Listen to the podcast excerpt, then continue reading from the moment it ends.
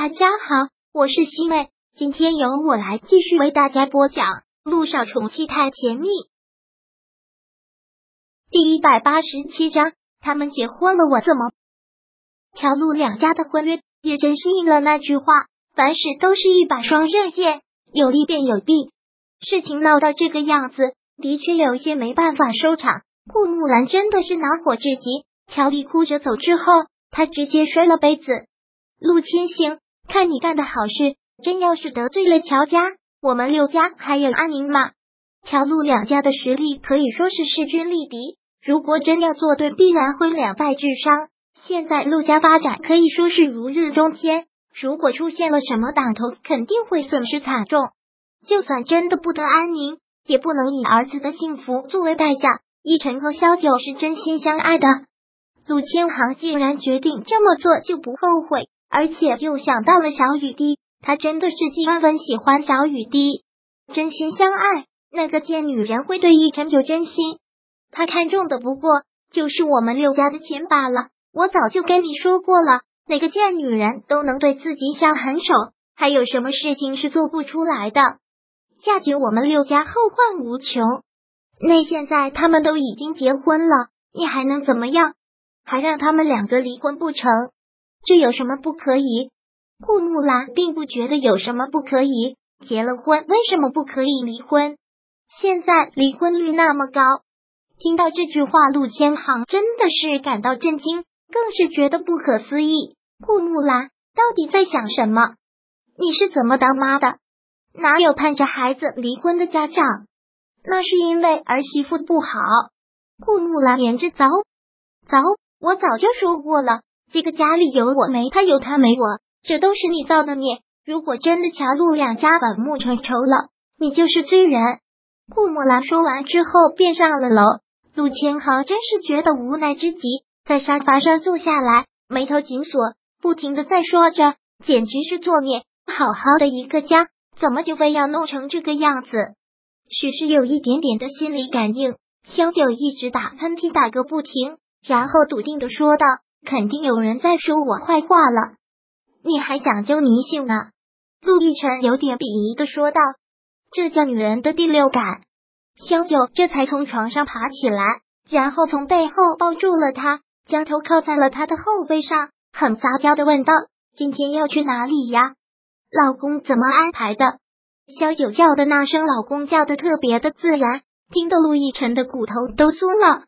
再叫一声“老公”听听。老公，嗯，不得不说，萧九叫的这一声“老公”还真的是好听，说到人的心底。老婆这么乖，我当然都已经安排好了。起床吃了饭，跟我走就是了。好，小九现在什么都不用操心，酒店的早餐非常的丰盛。吃完早餐之后，两个人便出发了。今天陆亦辰带他去了能让少女心泛滥的普罗旺斯小镇。微醺的初晨下，一片紫色的花海，芳香四溢，一切美的不可方物。闭上眼睛，扑面而来的是浓浓的花香，真的让萧九心都要醉了。这片花海实在是太美了，萧九已经找不出词来形容这里的美了。看到萧九这么开心，陆亦辰觉得做什么都值了。两个人躺在这片花海里，被花香包围，心情也是美丽的无可复加。要是一辈子都待在这个地方，无忧无虑的，那该多好啊！萧九闭着眼睛，嘴角微微的翘起，嘴角的弧度就是这世界上最美的符号。你要是喜欢我，随时都可以带你来，那多奢侈啊！这有什么奢侈？你想在这里定居，我马上可以在这里买房子。萧九忍不住的调侃：“有钱就是好啊！”陆大总裁还真是财大气粗，小妮子。不要这么调侃我啊！说话再这样酸溜溜的，小心我会咬死你。陆亦辰很有威胁性的这么说了一句：“不敢，不敢。”陆亦辰那可是会说到做到的。萧九不敢挑战他的权威。萧九躺在这种地方，真的是满满的少女心。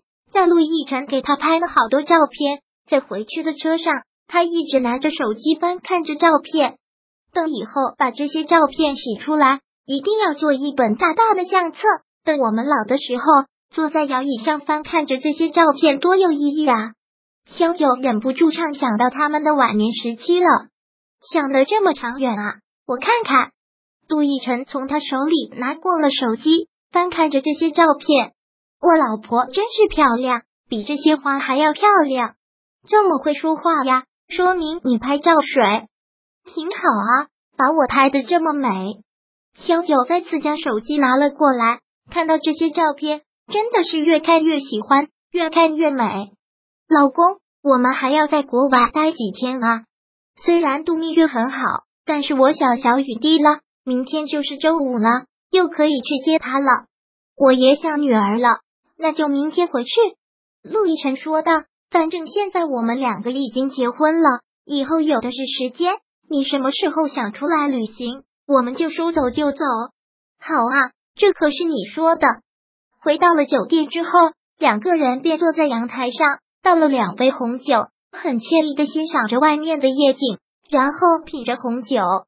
这样的生活真舒服，以后每天我们的生活都是这样的。